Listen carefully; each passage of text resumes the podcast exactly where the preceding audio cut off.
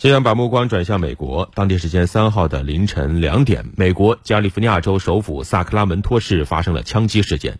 截至目前，至少已造成六人死亡，至少有十二人受伤。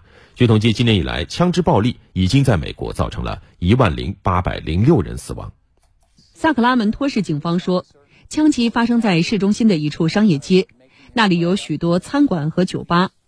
枪手在一家餐馆外向人群开枪。随后逃离现场，身份不明。社交媒体上流传的视频显示，枪击案发生后，多辆救护车赶往现场。据当地媒体报道，枪击发生地当时有斗殴发生，但不清楚两者之间是否有联系。萨克拉门托市警方说，大批警力将继续留在事发现场，呼吁民众避免前往事发区域。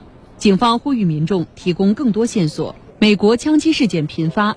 美国枪支暴力档案网站截至美国东部时间三号下午四点，也就是北京时间今天凌晨四点的统计数据显示，今年以来枪支暴力已在美国造成至少一万零八百零六人死亡，其中未成年人三百九十八人，另有八千五百五十八人受枪伤，其中未成年人九百三十七人。美国已发生一百一十九起造成除枪手外至少四人伤亡的枪击事件。与去年同期相比，美国因枪支暴力死亡和受伤的人数都在增加。